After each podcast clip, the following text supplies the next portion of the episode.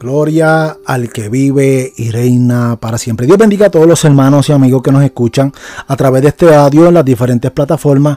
Este que te habla es tu hermano y amigo Tommy Joel Santos Olivera de la isla de Puerto Rico. Este es el ministerio El Gran Poder de Dios en tiempos finales y para mí un privilegio de nuevo estar con ustedes una, una vez más, ¿verdad? En otra sesión más.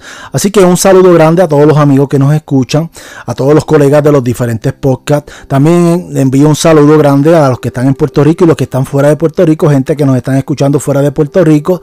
Así que eh, un saludo fuerte eh, para los pastores, evangelistas, misioneros, eh, cada líder conciliar, ¿verdad? Es para mí un privilegio estar con ustedes una vez más en otra sesión más de la segunda parte. Vamos a hacer la segunda sesión, ¿verdad?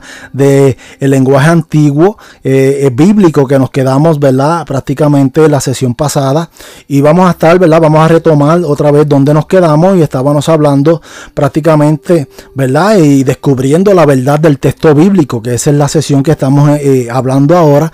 Y vamos a estar hablando, ¿verdad? Donde eh, retomar, donde nos quedamos en el tiempo de Jesús. O sea, estamos hablando, estábamos hablando de, cómo resurgió el lenguaje hebreo o la cultura hebrea y nos quedamos en el Nuevo Testamento y nos quedamos en la época de Jesús. Si Jesús hablaba hebreo o no hablaba hebreo y cómo, ¿verdad? Eh, resurge este idioma de los falsos mesiánicos, solamente los falsos eh, mesiánicos, sino también otras sectas que hablan, ¿verdad? Que el idioma eh, de Dios es un idioma hebreo y por lo tanto todo el mundo tiene que saber hebreo, cosas, ¿verdad? Que con todo el respeto yo difiero, o sea, eh, la historia está plasmada, la historia nos enseña que hay una, ¿verdad? Hay una secuencia a través de la historia sobre el pueblo de Dios, por qué se llamaron hebreos, por qué se llamaron el pueblo de Israel y por qué se llamó el pueblo judío y todo eso lo vamos a ver retomando otra vez donde nos quedamos eh, hablando de Jesús.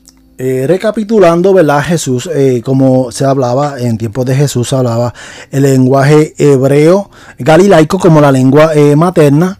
Y el griego se usaba en la sinagoga. Escúchalo bien, esto le va a dar un infarto a mucha gente que piensa muy diferente, pero si no se instruye en la historia, y el lenguaje griego se usaba, escucha bien, esto, esto suena fuerte, pero el lenguaje griego es la realidad, está en la historia. El lenguaje griego se usaba en las sinagogas en la época de Jesús. O sea, y esto derriba muchos conceptos de mucha gente que piensan que el hebreo eh, por siempre perduró, pero eh, tenemos que recordar que ya el hebreo casi no se hablaba ni el arameo, sino que entra el griego a tomar posesión en la historia y es ahí donde comienza el tiempo de Jesús en la sinagoga a hablarse el idioma griego, querido amigo, o sea, eso está en la historia. Eh, de hecho, el vulgo también sabía griego, había un grupo de gente que sabía griego. Y estos sabios, pues muchos de ellos todavía, un, remanente sabía eh, arameo, ¿verdad? Dentro de, ese, de, ese, de esa época. Entonces tendríamos que hacernos la pregunta, escuche bien esta pregunta que voy a hacer porque le voy a dar la contestación según la historia y según las bases históricas. Escuche bien, la pregunta es entonces, eh, ¿qué versión, qué versión utilizó Jesús cuando leyó en la sinagoga o cuando leía en la sinagoga o más bien dicho el verso bíblico que utilizó del, ¿verdad? El rollo del libro de Isaías, ¿cuál fue esa versión que estaba en ese tiempo de Jesús? Y es bien importante la contestación, querido amigo, va a sonar fuerte para muchos eh, gente que son unos adictos al hebreo, pero la, mire, es que esto es interesante. Yo, yo me río, pero no es por, ¿verdad? Eh, mofarme de la gente, sino que es que eh, por, en cierta manera uno tiene que instruirse, o sea, el idioma es algo que es bonito, pero hay gente que, como decimos los puertorriqueños, lo cogen a pecho y, y oye, ellos dan hasta su vida por, por algo que realmente no sucedió. Y aquí estamos en el ministerio el gran poder de Dios en tiempos finales, hablando eh, la verdad histórica, eh, ¿verdad? Del lenguaje antiguo bíblico, especialmente el idioma hebreo, porque resurgen estas preguntas. Y lo más importante es que la versión que está utilizando Jesús en la sinagoga, escuche bien, es una versión totalmente griega. Y le voy a decir por qué. Y aquellos que han estudiado un poco de historia, para contestarle esa pregunta, tenemos que saber que eh, la, traducción que usaba Jesús fue la Centuaginta eh, griega que se utilizó, se utilizaba en aquella época de Jesús en las diferentes sinagogas. Fue la Centuaginta, querido amigo, ¿verdad? Los llamados 70, pues he conocido así los 70 porque eh, eran, ¿verdad? judíos o sabios, ¿verdad? que realmente no eran 70, eran 72 supuestamente, ¿verdad? O no supuestamente la realidad es que la historia nos dice que eh, se tomaron seis eh, sabios de cada tribu de Israel, ¿verdad? Y ellos hacen esta traducción de prácticamente del hebreo, del hebreo al griego, ¿verdad? Pero también ellos hacen la traducción de los famosos Targumín, como dijimos anteriormente, ¿verdad? Esa traducción del arameo del griego. O sea, cuando hacen la traducción del griego al arameo, pues ellos también remontan o toman esa parte del arameo y es ahí donde ellos eh, empiezan a hacer la traducción al griego, la Septuaginta. Y para poder entender esto, vamos a hablar un poquito de la Septuaginta, ¿verdad? Y resulta que en el siglo 3 eh, antes de Cristo, eh, eh, antes de Cristo, pues el griego era una lengua casi universal.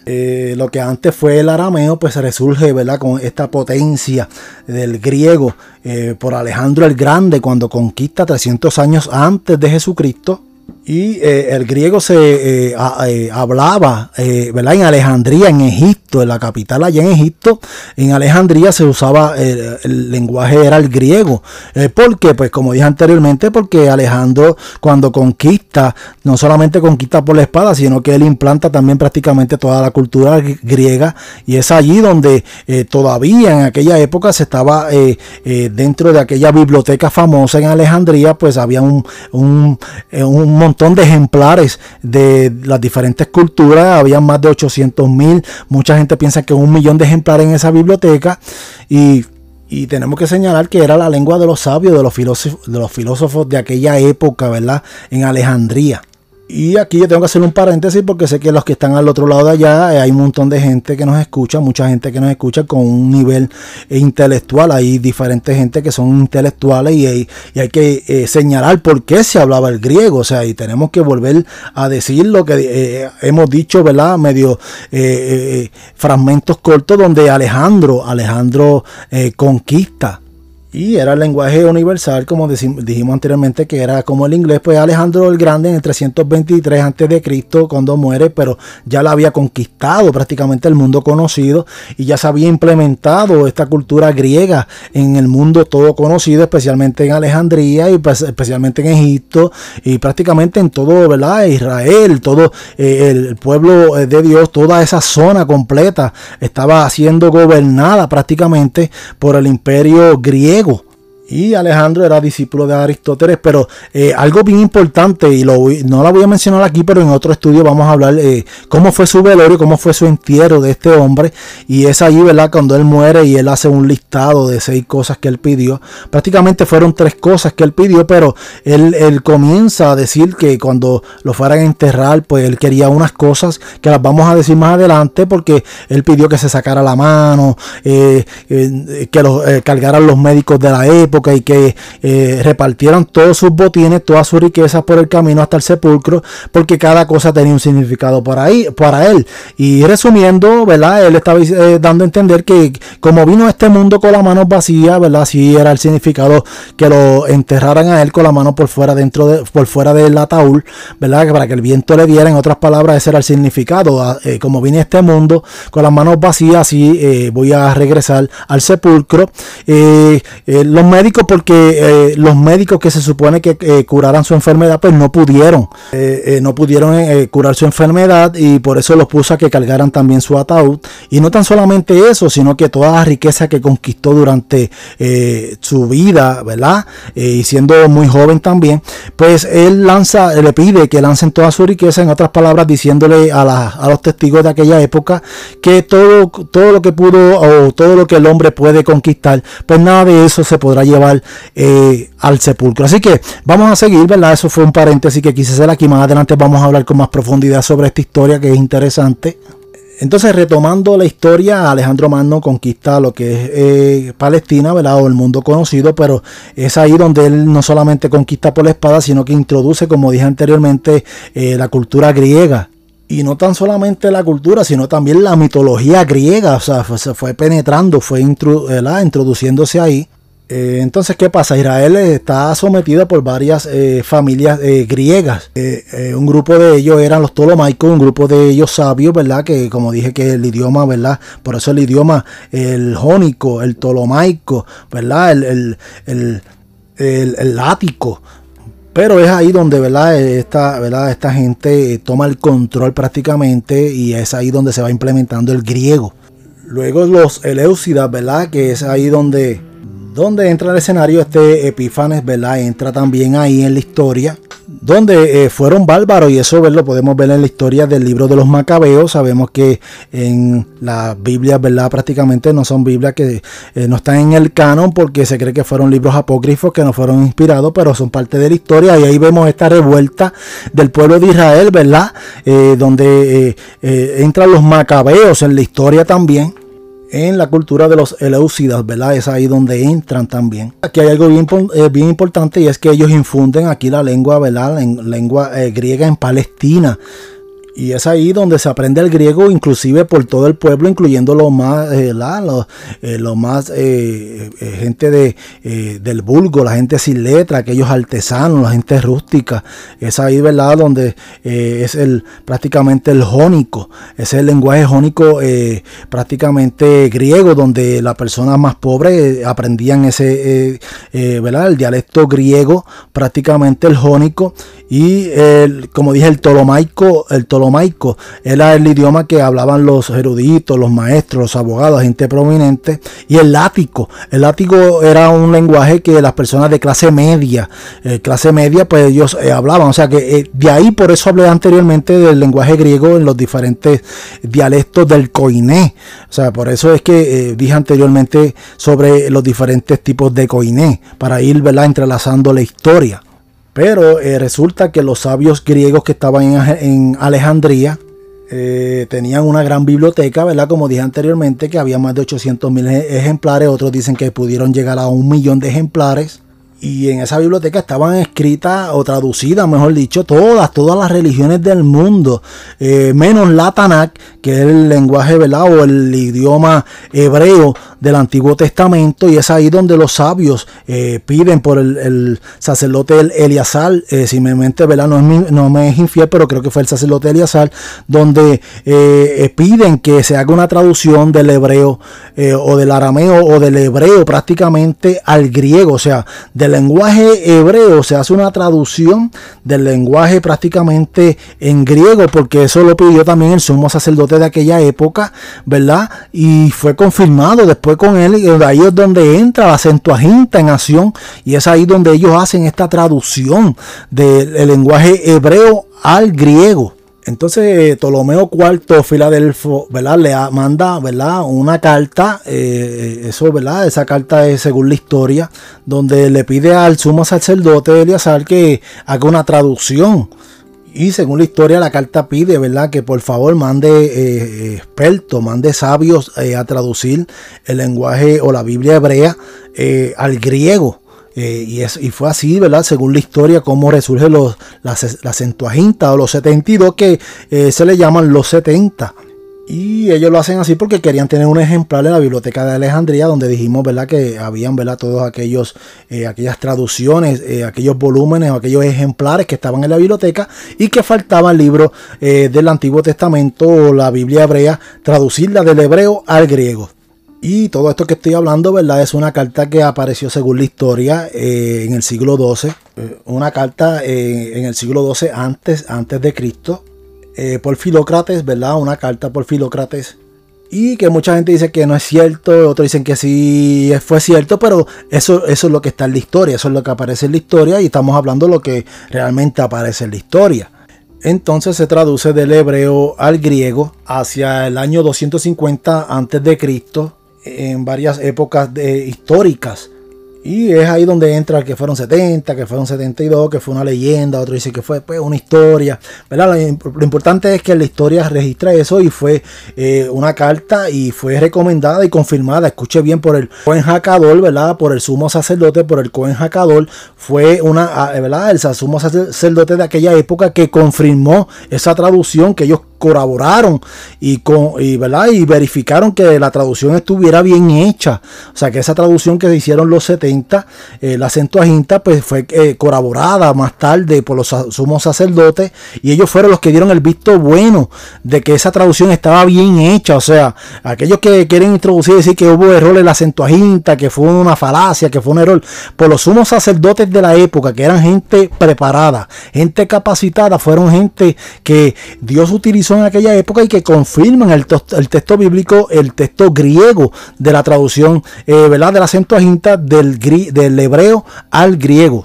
Así que si hay alguien por ahí judío que me está escuchando, ¿verdad? Que, ¿verdad? Con todo el respeto, eh, aquellos que dicen que la traducción Centuaginta fue una, eh, una traducción manipulada y que, ¿verdad? Y que fue un error y que todo este problema porque le tienen una eh, antipatía al griego, pues lamentablemente pues no fue así. Realmente la historia dice que cómo fueron las cosas y por eso vuelvo y recalco, instruyase para que entonces a, base de opiniones de hombre no esté hablando opiniones sin conocimiento porque entonces usted se va a convertir en, en, la burla de los demás. O sea, usted tiene que entender que eso es lo que plasma y dice la historia y tenemos que ir a la historia para conocer la verdad bíblica. Y lo voy a repetir, el sacerdote, el Cohen Jacador, ellos, él mismo, ¿verdad? Le dio la autorización a los 70 de ir a traducir esta versión, ¿verdad? Del, hebreo al griego y él mismo después, conjunto con un grupo de sabios, ellos eh, investigaron que la traducción estuviera bien hecha y fue, fue investigada en Jerusalén, fue investigada, fue este, corroborada, fue profundizada esa traducción y ellos dieron el visto bueno de que se había hecho una excelente traducción. Y escuche bien lo que voy a decir ahora y esa fue la versión que Yeshua Hamachia, Jesús de Nazaret, para nosotros los cristianos, esa fue la traducción que Jesús usó en la sinagoga, esa fue la, eh, la traducción de la Centuaginta. En otras palabras, Jesús canonizó, Jesús canonizó la, la Centuaginta porque si la utilizó era una versión eh, bastante exacta, una tradición, ¿verdad? Que eh, fue traducida del original hebreo. Y es ahí donde entra todo este dilema de mucha gente, no, que no se escribió en hebreo, que se escribió en griego, bla, bla, bla, bla, bla, bla. Y vemos, ¿verdad? La gente hablando, pero no se instruye. Así que esta traducción eh, tres, siglos antes de Cristo eh, tomó tanto auge, tomó tanta autoridad que eh, la traducción de la Centuaginta era la traducción que se leía en las sinagogas de la época de Jesús y en los tiempos de los discípulos. Y como venimos hablando, ya eh, tenemos que señalar y tenemos que eh, subrayar, el idioma hebreo ya había desaparecido. Sí, eh, se hablaban dos, ¿verdad? dos volúmenes que dijimos anteriormente. una de ellas era los Targumín y que el Targumín ¿verdad? era un idioma arameo de la traducción del hebreo. Y ahí entra también la Acentuaginta, que era una traducción griega del hebreo, o sea, una traducción del hebreo al prácticamente al griego. Así que cuando Jesucristo en Isaías toma rollo para leerlo, él está leyendo la traducción Centuaginta y por eso yo digo que por una parte Jesucristo lo canonizó también porque él está leyendo esa versión. En otras palabras, si no hubiese servido la traducción, Jesucristo no hubiese leído ese verso, ese rollo, ¿verdad? De, esa, de ese libro de Isaías y de otros libros porque tenemos que entender que en la historia de Jesús, la vida de Jesús era, ¿verdad? Un rabí, era un rabino, ¿verdad? Un, un también en las escrituras y ellos estudiaban en la sinagoga en las escrituras. Así que a todos los amigos mesiánicos que nos escuchan, porque tengo algunos amigos, ¿verdad? De hecho, tienen algunos grupos, pero aquí ellos pierden. Y aquí es donde se, aquí donde se le cae, ¿verdad? Las bases para decir que el idioma eh, original y todo lo que se habló fue en hebreo. Cuando eh, vamos a la historia, sabemos que realmente no fue así. Y aquí cabe señalar que el desconocimiento, como dicen por ahí, la ignorancia es atrevida. Por eso es que cuando la gente por ahí uno los escucha hablando y, dicen una cosa y uno dice, wow, pero es que es imposible porque la historia dice otra cosa, ¿ve? Y por eso, como siempre decimos, mira, mi, amigo, aquí estamos para aprender este, ¿verdad? El ministerio, el gran poder de Dios, por lo menos de mi persona, en lo personal. Eh, soy una persona que en la historia eh, o en la vida eh, de la cristiandad, he notado eh, como creyente que hay, ¿verdad? Carece, carece de mucha desinformación en la historia cristiana. Eh, yo como creyente, como creyente me preocupa y tengo que decirlo con el mayor de los respetos y vuelvo y lo repito, no pretendemos saberlo todo, cada día nos estamos capacitando, nos estamos preparando, pero me preocupa el, y lo voy a decir y suena fuerte, el analfabetismo, el analfabetismo tan grande que hay dentro de los cristianos en la iglesia y uno, eh, todo lo que ellos escuchan, todo es amén, amén, amén. Y hay que estudiar, amigo, hay que eh, nutrirse. No, que el Espíritu Santo revela todo. ¿Sabes? Eso entró y eso es importante porque sin el Espíritu Santo no podemos entender nada, pero eh, vamos a estar siempre en una ignorancia en cuestiones del contexto histórico, el contexto bíblico, porque si no estudiamos otros libros donde también nos dicen la verdad y nos confirman la verdad bíblica, pues lamentablemente vamos a carecer de un conocimiento y la gente pues eh, es triste, es triste. Mira, eh, yo creo que el 95%, un poco más, eh, lo he visto, lo he vivido. O sea, los años que llevo como cristiano, he visto la desinformación, he visto la ignorancia, he visto la, el analfabetismo tan fuerte que hay dentro de la casa de Dios. Pero me ha dado la tarea de seguir descubriendo, estudiando para ayudarle, ayudarle a mucha gente y también yo aprender porque yo aprendo mucho también de ellos, pero así, ¿verdad? Haciendo un paréntesis para aclararlo. O sea, estudia, escudriña las escrituras, querido amigo que me escucha. No le, no le preste atención eh, o, si va a escuchar algo, eh, igual que si nos está escuchando a nosotros, pues usted eh, verifique si lo que estamos hablando está en la historia, porque si no, mi amigo, cualquiera que aparezca por ahí hablando no todo el tiempo va a decir la verdad y eso es preocupante. Como dije al principio en un audio, a mí lo que me preocupa es la salvación del alma de los seres humanos y, y eh, ¿sabe? hay gente que se están yendo a la perdición por, por, por cestas de rol. O sea, aquí las cosas las vamos a hablar tal y como son. Y al punto que cuando yo empiezo con estos judíos mesiánicos y cuando este grupo de rabinos y de hay judíos ortodoxos y, comienzo a hablar el ataque, escuchar el ataque con, en contra de los cristianos, o sea, yo no le estoy hablando algo que no he vivido, o sea, mucha gente habla tantas cosas porque lo escucharon, yo lo que estoy hablando es porque lo he vivido y todavía estoy dentro de grupos de judíos donde estoy aprendiendo ciertas cosas, ¿verdad? Pero eh, también he visto el error ahí también y no estoy diciendo que nosotros, vuelvo y repito, sabemos la verdad y tenemos la verdad absoluta. Claro, la Biblia es la verdad absoluta, las escrituras es la verdad absoluta y no se puede trastocar.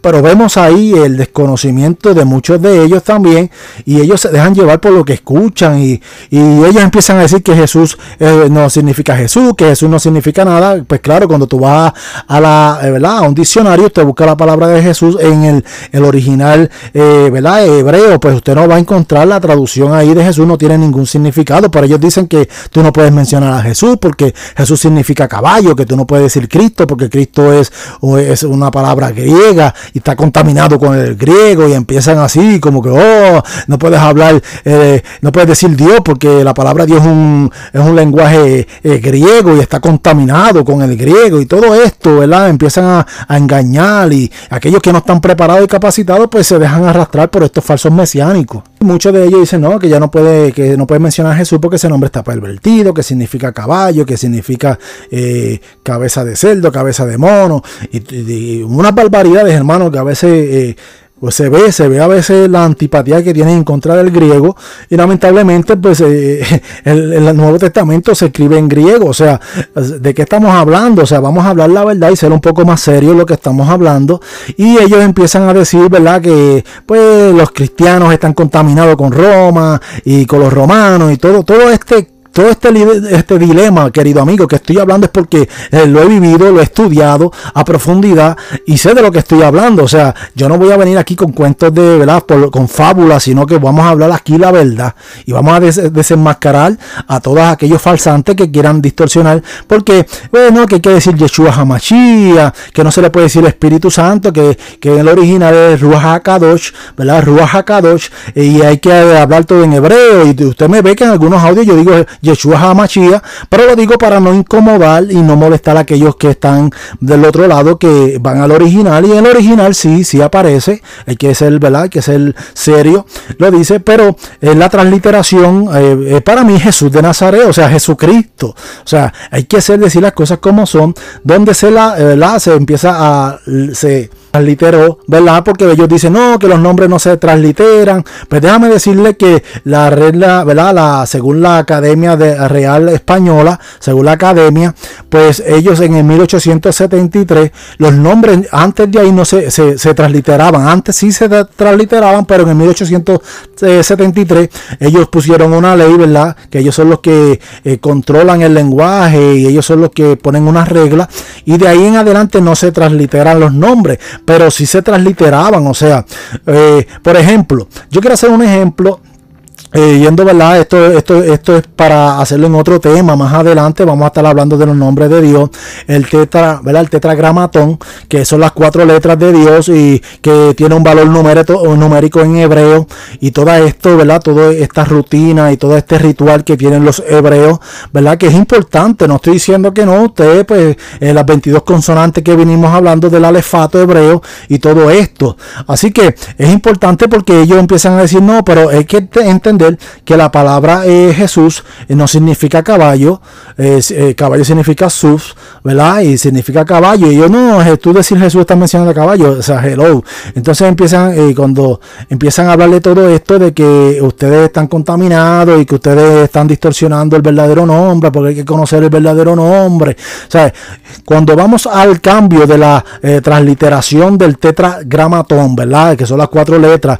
De hecho, el nombre, las cuatro letras es, eh, eh, eh, se desconoce, ni se puede mencionar porque es un nombre demasiado santo, sagrado. pero vamos a hablar un poco sobre esto, ¿verdad? Y, vamos a dejarle un poco lo de las lenguajes bíblicos hasta aquí y será para otra ocasión, pero vamos a hablar un poquito sobre esto porque siento hablar de esto sobre lo, el el nombre de Dios, ¿verdad? Y su significado. Así que arrancando con esto, esto, eh, ¿verdad? Eh, aquí está en cuestionamiento no solamente el nombre del Mesías, sino el nombre del verdadero Dios, y hay que eh, subrayar eso. según, según estos grupos, unos dicen que hay que decir Yahweh, otros dicen Yahvet, ¿verdad? Yo a veces he mencionado Yahvet, y otros dicen Jehová, y otros, ¿verdad? Diferentes nombres, pero vamos a ver el porqué de esto. O sea, también tenemos que entender que los diferentes acentos culturales también influyen en, estos nombres, y, pero la real y la fuente verdadera es que eh, sigue siendo el mismo Dios.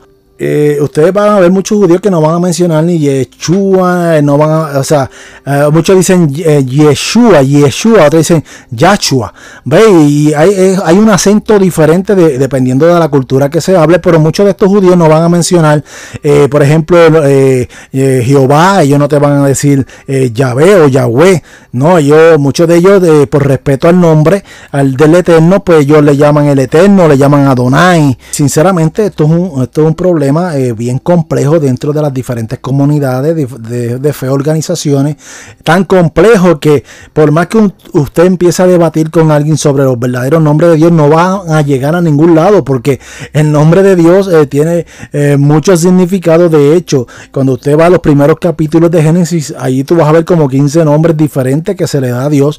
hay lugares que se le conoce como el Altísimo, hay lugares que se le conocen como el Eterno, hay lugares que se le conoce como el Invisible invisible. Hay, lugares que se le conoce como el Dios omnipotente, diversidad de nombres que se le da a, a, ese Dios que en esa mente es monoteísta, ¿verdad? Porque hay eh, culturas politeístas, pero dentro de ese pensamiento, el pensamiento es al Dios verdadero. O sea, Dios conoce el pensamiento y los corazones de la gente y sabe a quién se está dirigiendo.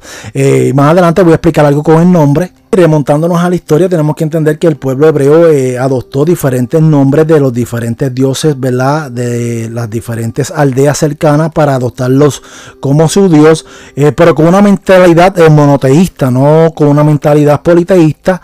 Y es ahí donde ellos adoptan para poder pronunciar al dios eterno, para que, ¿verdad? los cogieron, como decimos por ahí, como prestadito un momento, para ellos poder adorar al verdadero dios. Así fue que surgió el la historia. Y ellos adoptan estos nombres como eh, nombres propios y es ahí donde entra, ¿verdad? Donde la lengua cananea que hablamos en un principio. Un ejemplo, la palabra Elohim, Elohim, ¿verdad? O Elohim, como dicen otras también otras, otras, ¿verdad? Otros acentos culturales.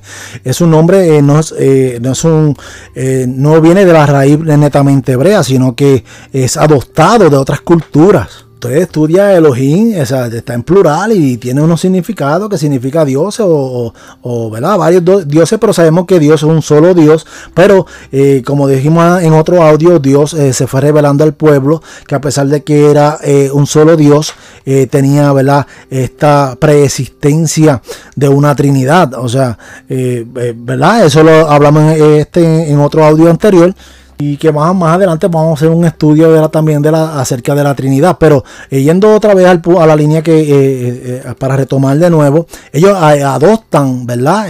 cogen prestado, como quien dice, estos nombres de las diferentes aldeas cercanas. Y Elohim, tenemos que entender que todas las palabras hebreas que terminan en in son plural. Eh, y es ahí, ¿verdad? Cuando habla eh, de este, esta palabra de Elohim, eh, está hablando de dioses. Como, dije anteriormente, si usted, un ejemplo, si usted quiere utilizar la palabra caballo, que es sus, y le quiere decir, y quiere decir caballos, usted tiene que decir en plural, ¿verdad? Añadirle el in. caballo, que significa susin, ¿verdad? está en plural porque le añadiste el in ahí, a sus. Eh, otro ejemplo, Bajur, que significa muchacho, pero cuando usted dice Bajurín, significa los muchachos. Eh, ahí, eh, ¿verdad? Ese es donde entra la palabra en hebreo cuando se habla en plural. Y justo Elohim, pues obviamente está en plural, como dijimos anteriormente. Ahora vamos a, retomar, ¿verdad? el trasfondo cananeo y tenemos que entender que los cananeos eran eh, culturas este, politeístas que creían en muchos dioses. Y es ahí donde eh, eh, surge ¿verdad? esta palabra. Y ellos, el pueblo hebreo, toma ese nombre como uno propio, pero pensando con una mente, escucha bien, pensando con una mente monoteísta, de un solo Dios. que fue la única religión monoteísta en el mundo entero, prácticamente para aquella época, la única que creía en un solo Dios era el pueblo hebreo. Entonces, dentro de las culturas cananeas, ellos tienen contacto, ¿verdad? Con estas culturas politeístas que tienen, ¿verdad? Escucharon el nombre eh, el nombre Elohim y es ahí donde ellos adoptan este nombre y lo aplican, pero el Chema de Israel lo tiene. El Chema de Israel, como dijimos anteriormente, eh, eh, lo dice claramente, habla de la palabra Elohim, eh, aparece ahí, y no solamente que aparece ahí, sino también dice Ejat. O sea, la palabra Ejat es una palabra compuesta y podemos decir que la palabra compuesta puede ser una familia, está compuesta pero de varios miembros, pero es una. un matrimonio está compuesto por dos, pero es un matrimonio. El arco iris eh, tiene varios colores, pero es un arco o sea, es una palabra compuesta. El Shema Israel eh, dice Shema Israel, Adonai Eloheinu, Adonai Ejat. O sea, cuando usted ve, eh, usted va a ver Adonai ahí varias veces y va a ver el Ejat, que una palabra compuesta, y es ahí donde, ¿verdad? Surgen todo este dilema, pero vamos a proseguir con el nombre. O sea, culturalmente ellos adoptan este nombre que politeísta, ellos pensaban en muchos dioses, pero ellos lo adoptan, pero pensando en una mente eh, monoteísta, ¿verdad? Como dije anteriormente. Y es ahí donde surge, ¿verdad? El Deuteronomio prácticamente, eh, Deuteronomio 6.4, donde dice, ¿verdad? Israel, escucha Israel, eh, Jehová tu Dios, un solo Dios es, como dije el Chema anteriormente. Y es ahí, ¿verdad? Donde resurge este dilema de que Dios, eh, como otra secta también, que es un solo Dios, pero Dios fue con el tiempo revelándose a la humanidad eh, de, eh, ¿verdad? desde el principio eh, como un solo Dios y sigue siendo un solo Dios, pero tenemos que ver, ¿verdad? Que con el tiempo se va revelando y va dándole a entender al ser humano que a pesar de que es un solo Dios, hay una esencia divina que es una Trinidad. O sea, eso, eso está ahí. O sea, mucha gente no quiere que la Trinidad, pues nosotros respetamos eso, pero cuando usted estudia profundidad, usted va a entender que sí existe la Trinidad de una, de, ¿verdad? de una divinidad o de una deidad que es un, Dios en tres, eh, en tres naturalezas divinas. Y yendo un poquito, ¿verdad? Los masoretas, hablando un poquito de los masoretas, para poder entender esto, ellos le ponen puntuación, porque el lenguaje hebreo había desaparecido, lo que había dicho en un principio, y ellos usan mucho la estoturgencia, o sea, una Biblia que se usa, ¿verdad? Eh, de esa traducción de los masoretas que se usa hoy en día para hacer las, diferentes traducciones del hebreo, a, de, esta, eh, ¿verdad? de esta traducción al inglés, al español, al, al francés.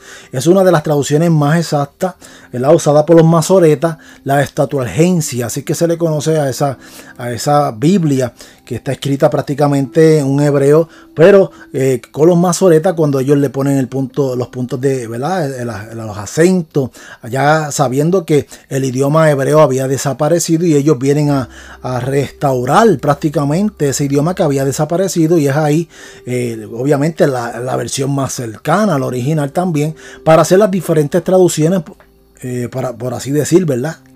Y es ahí donde entran los masoretas, como dijimos anteriormente, en el siglo VI eh, después de Cristo, y ellos son los que rescatan, restauran el idioma hebreo, poniéndole ¿verdad? la puntuación, como dijimos anteriormente, aproximadamente en el siglo VI después de Cristo. Eh, eh, desde el siglo VI al siglo X aproximadamente, ¿verdad? Y ellos pues lo que hicieron fue un gran favor porque, imagínense, eh, tenemos que recordar que la, Biblia no tenía capítulos tampoco, eran palabras consonantes sin vocales y era como, ¿verdad? Decimos por ahí una sopa de letras, un, ¿verdad?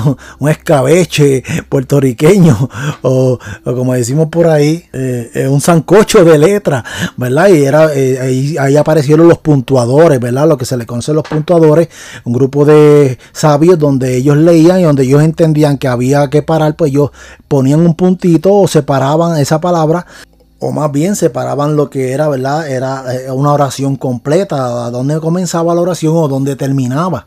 Entonces, recapitulando y tomando el hilo, ¿verdad? Cuando usted lee el, el lenguaje masorético, estudia la escritura masorética, usted va a entender que los primeros capítulos de Génesis, los primeros capítulos, hay 15 nombres que se le da a Dios, ¿verdad? Dentro de esa traducción. Y que lastimosamente cuando hacemos la traducción, ¿verdad? O se hace la traducción, ellos que hacen la traducción del, del lenguaje masorético al español, pues se traduce como Dios.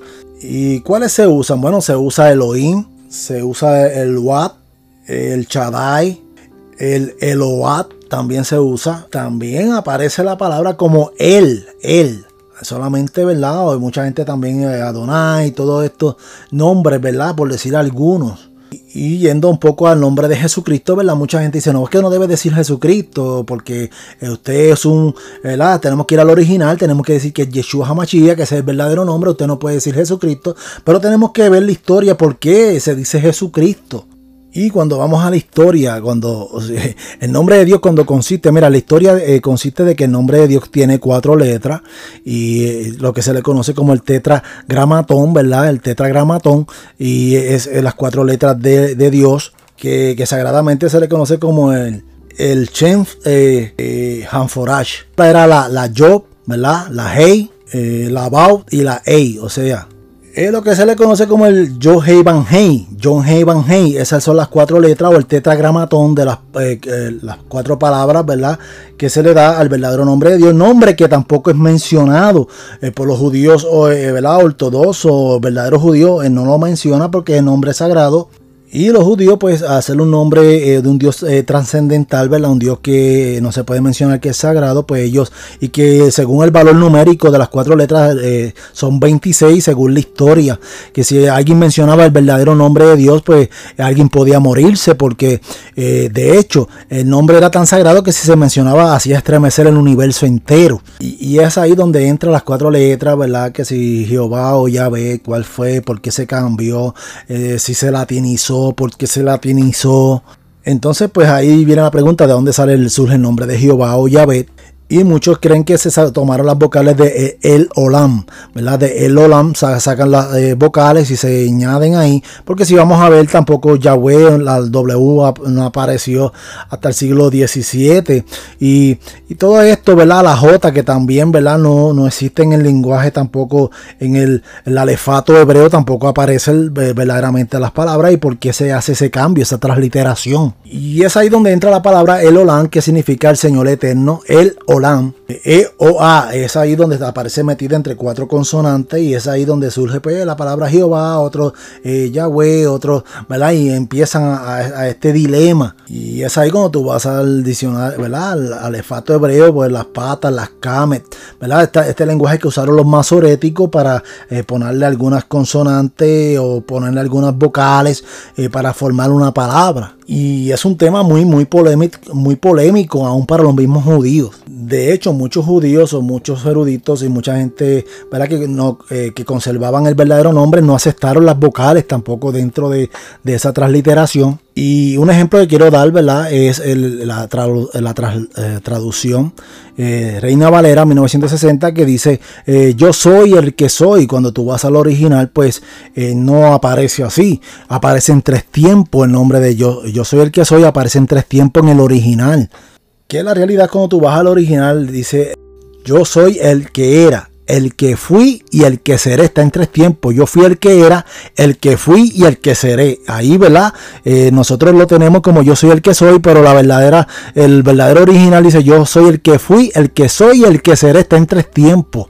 Y entonces, ¿por qué se le llama Yahweh? Porque también se sacó también de la palabra Hashem.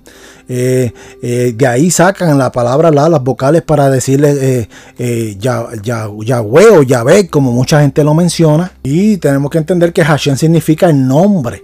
Hashem significa el nombre. ¿Cuál nombre? Bueno, el nombre que se ve, pero no se puede pronunciar según los hebreos, eh, según los judíos. Por eso es que usted ve, hay una historia en el Muro de los Lamentos, ¿verdad? Cuando tú lo ves leyendo la Torah o la Tanakh, que ellos suben la cabeza y la bajan, es que ellos están diciendo, ¿verdad? Hashem, pero ellos cuando ven la palabra o el tetragramatón, ellos eh, eh, suben la cabeza para mencionar, ¿verdad? Yo soy, pero cuando van a mencionar el nombre se inclinan, no lo mencionan. Y de ahí de la palabra, ¿verdad? Hashem, A y E, ahí toman esa palabra para salir la palabra Yahweh o Yahvé, que es la palabra verdad que verdaderamente eh, se pronuncia eh, según la fonética. Y mucha gente en Joma le pusieron la Y también, ¿verdad? Mucha gente eh, cambia la palabra y agua, o sea, le meten, le meten la, eh, prácticamente ahí esa palabra, entonces, y para pa, acabar de rematar o de decir, le meten la W o la doble, la W, ¿verdad? O la W, como decimos en otros lugares, y es ahí donde, ¿verdad? Ellos eh, eh, no aparece, esa palabra no aparece en el original, o sea, en, el alefato hebreo. porque la Y es, griega, no es hebrea, la Y no es hebrea, ¿sabes? es ahí ese dilema y realmente es, yo, que es I, e I, como la I latinizada prácticamente, que es equivalente a la I latina y a eso sí aparece. Y no la Y, ¿verdad? Porque la Y es griega, es ahí donde entra esa controversia. Y la, la W o la W, ¿verdad? Eh, la W, como dicen en muchos lugares, fue una, ¿verdad? Ella, ella resurge en el siglo XVII eh, por los anglosajones, ¿verdad? En el siglo XVII Así que nada tiene que ver con el, con el idioma original hebreo, pero eh, son transliteraciones. Ni tampoco en el griego, o sea, eh, eh, tenemos que ser realistas, fue que se, al latín, cuando se hace al latín es ahí donde entra, entonces todo este dilema de Jesús o, o todas estas palabras, ¿verdad? Que se le dicen a Dios o a Jesús. Y cuando tú hablas con estos este, judíos, o sea, ellos no toman el nombre de Dios en vano, o sea, eh, realmente son celosos y por una parte eso es bueno, pero también son muy extremistas, o sea, eh, Dios está diciendo, ¿verdad? Que no es que tomes el nombre de Dios en vano, pero también hay que eh, saber que la palabra de Dios es un nombre o una palabra universal y es ahí donde entra todo este conflicto y este dilema con los diferentes pensamientos de los hombres y es ahí donde entran, ¿verdad? muchos conflictos. Y ellos, pues, para los judíos, ¿verdad? Para no, mencionar el nombre de Dios, pues dicen Adonai, sustituyen el nombre del tetragramatón, las cuatro letras, y dicen Adonai. O, dicen eh, Baruch Hashem, ¿verdad? Baruch Hashem, eh, sustituyen el nombre del verdadero Dios, porque eh, a decir verdad, nadie conoce el verdadero nombre del Dios eh, eterno. O sea, a mucha gente va a decir, pero hermano Tommy, la Biblia dice que conoceréis su verdadero nombre y conoceréis, sí, pero es en la transliteración y es en el contexto histórico, bíblico, pero el nombre nombre de Dios es tan poderoso, escucha bien según verdad la historia, que ningún ser humano tiene, eh, puede mencionarlo porque hace estremecer el universo. O sea, eh, nadie podría mencionar el verdadero nombre de Dios. Eh, o sea, esta, esta dialecto humano, mencionar un nombre tan sagrado es imposible. Y es ahí donde los judíos dicen, eh, la Adonai eh, Baruch Hashem, eh, por eso que en el muro de los lamentos ellos mueven la cabeza hacia arriba, eh, Baruch Hashem, Adonai Baruch Hashem, ellos todo el tiempo, ¿verdad? Mencionando porque ellos ven el, el, nombre, las cuatro letras y ellos no se, por respeto no lo mencionan. De hecho, al escribirlo, ni lo escriben por escribirlo, o sea, ellos tienen un respeto y de hecho en los escritos originales cuando se equivocaban ellos hacían un rito, se limpiaban bien con las manos, con agua y, y toda esta purificación y cuando cometían un error escribiendo la traducción o algo, ellos no botaban el, el, nombre o el papel así porque sí, o el papiro, sino que hacían un agujero, lo enterraban, ¿verdad? Pero ellos, ellos siempre son, ha sido así, con, con el nombre de Dios son muy celosos.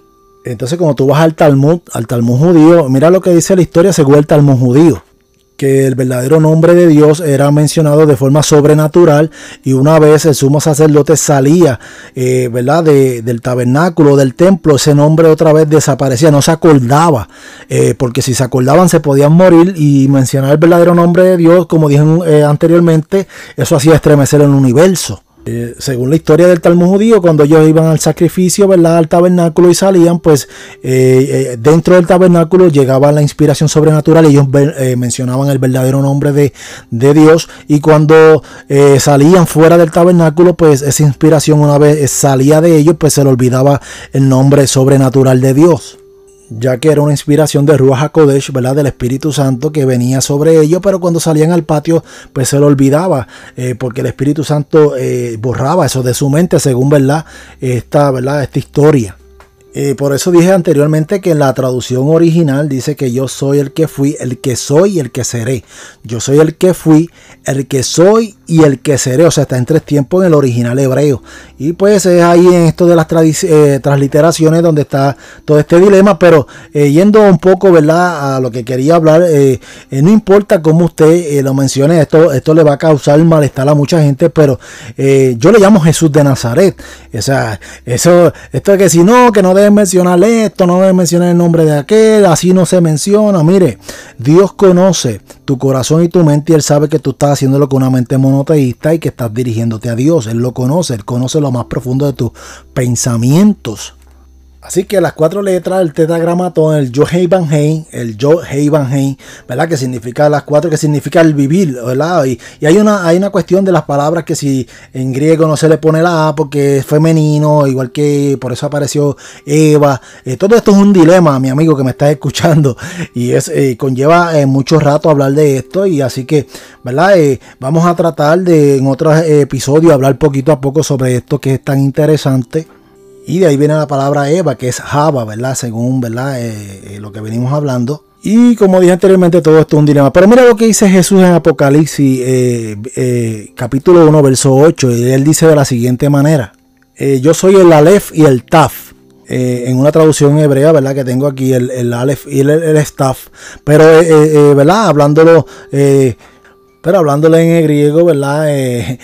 yo soy el principio y el fin, el alfa y el omega. Y, dice que él, es el Señor, ¿verdad? el Señor es el Mesías. Dice que Él es el que es, el que era y el que ha de venir, el Todopoderoso. En otras palabras, querido amigo que me escucha, cuando vayamos a debatir en cuanto al nombre, usted va a estar toda una vida eh, peleando que si se traduce así o se escribe así, o sea, nunca vas a llegar a una conclusión porque hablar del nombre de Dios es infinito. O sea, eh, mucha gente va a tener opiniones y va a ser muy congruente donde eh, mucha gente no, no debe, como dije anteriormente, no debe decirle así, no puedes mencionarlo así y todo es un dilema y un problema. O sea, hay que tener mucho cuidado también con esto.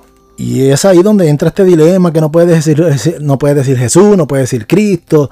Todo, todo este dilema de estos grupos que surgen para confundir a mucha gente. O sea, y que si tú hablas de Cristo, estás hablando de los astros, de los caballos de los astros.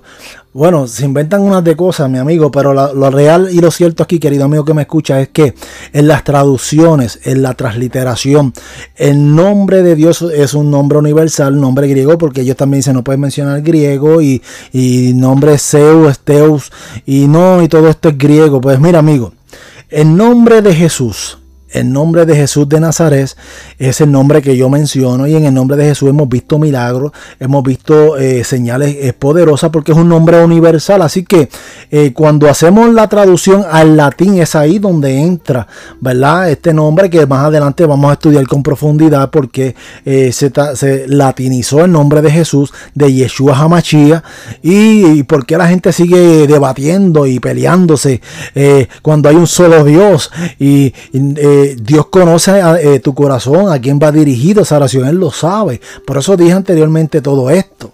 Así que Jesús en hebreo se dice Yeshua, en griego, eh, y, cuando se traduce Jesús en griego, eh, tenemos que ver que Jesús en, el original tiene la yod, ¿verdad? Y, cuando va al griego no aparece la palabra griego, en griego no aparece la palabra yod, ¿verdad? Y es ahí donde se reemplaza por la iota o por la jota y eh, por la ETA, o sea. Y cuando vemos, ¿verdad? No se puede mencionar la A porque no hay una palabra con A para masculino, sino para femenino. Y es ahí donde se cambia la A, eh, ¿verdad? Por la U.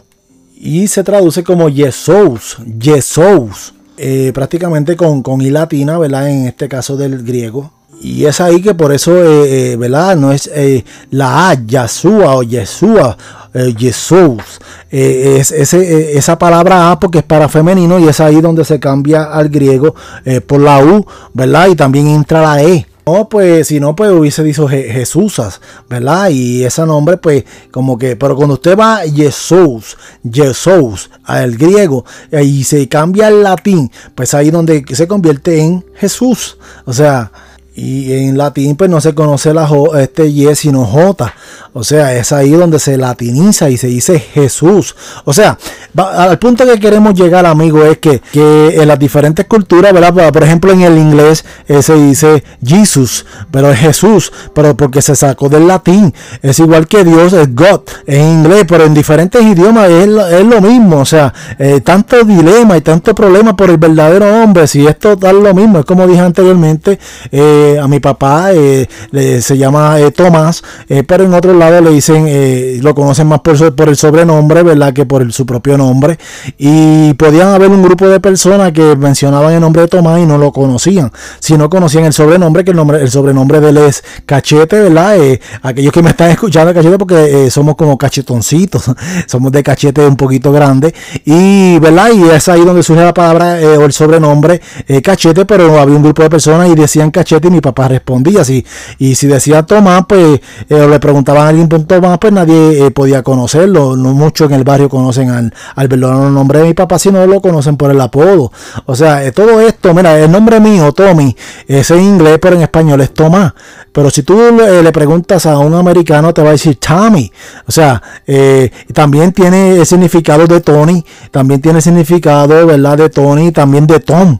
Tom es el nombre mío, o sea, a pesar de que mi nombre no se translitera, es un nombre que está, eh, eh, eh, estoy, ¿verdad? Escrito en, en el registro demográfico como Tommy, ese es el verdadero nombre mío, pero también en diferentes culturas tiene un, un, nombre, un significado diferente, o sea, yendo por esa línea. Querido amigo Jesús, es una traducción del latín y del latín del griego y del griego, ¿verdad? Prácticamente del hebreo. O sea, nosotros como nuestra lengua semántica española, pues nosotros nos inclinamos más por esa área donde nuestro lenguaje viene de todas esas raíces y tenemos que entender que es una transliteración.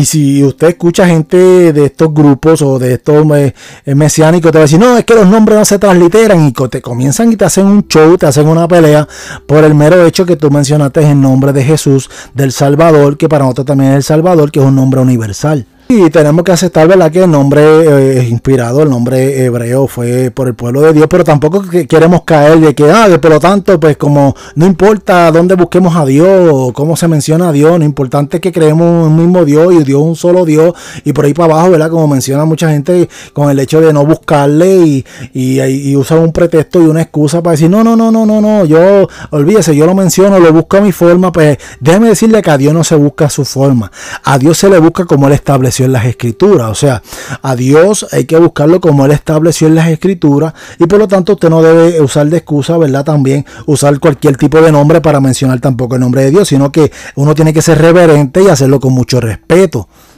Así que, querido amigo, tanto, ¿verdad? Tanta excusa y tanta eh, métodos de, enseñanza y tanta eh, controversia en, que esto puede traer. Pues, como siempre recalco, usted instruyase, usted busque, eh, escudriña las escrituras y pues, para que no se vea confundida la gente, mire, querido amigo, Jesús de Nazaret es el mismo Yeshua Hamachia, es el nombre hebreo. Así que tanto dilema quise traer esto en forma, en forma de enseñanza porque esto está surgiendo fuertemente, se está escuchando por ahí, esto muy bien fuerte, mucha gente se siente confundida. Así que usted le llame Yeshua Hamashia, usted le llame Jesús de Nazaret, le llame Jesus, usted le llame como, ¿verdad? Eh, en las diferentes culturas, eh, poniendo su mente y su corazón en el verdadero Dios o en el Cristo resucitado, usted está hablando la verdad. Así que eh, no hay tiempo para más, será en otra ocasión, en otra sesión que vamos a estar siguiendo hablando también de los lenguajes antiguos bíblicos, descubriendo la verdad del texto bíblico y este que te habla es tu hermano y amigo Tommy Joel Santos Olivera de la isla de Puerto Rico y será hasta una próxima y este fue el ministerio, el gran poder de Dios en tiempos finales y será hasta una próxima y como siempre digo, que el chalón de Dios, la paz de Dios sea contigo y con tu familia.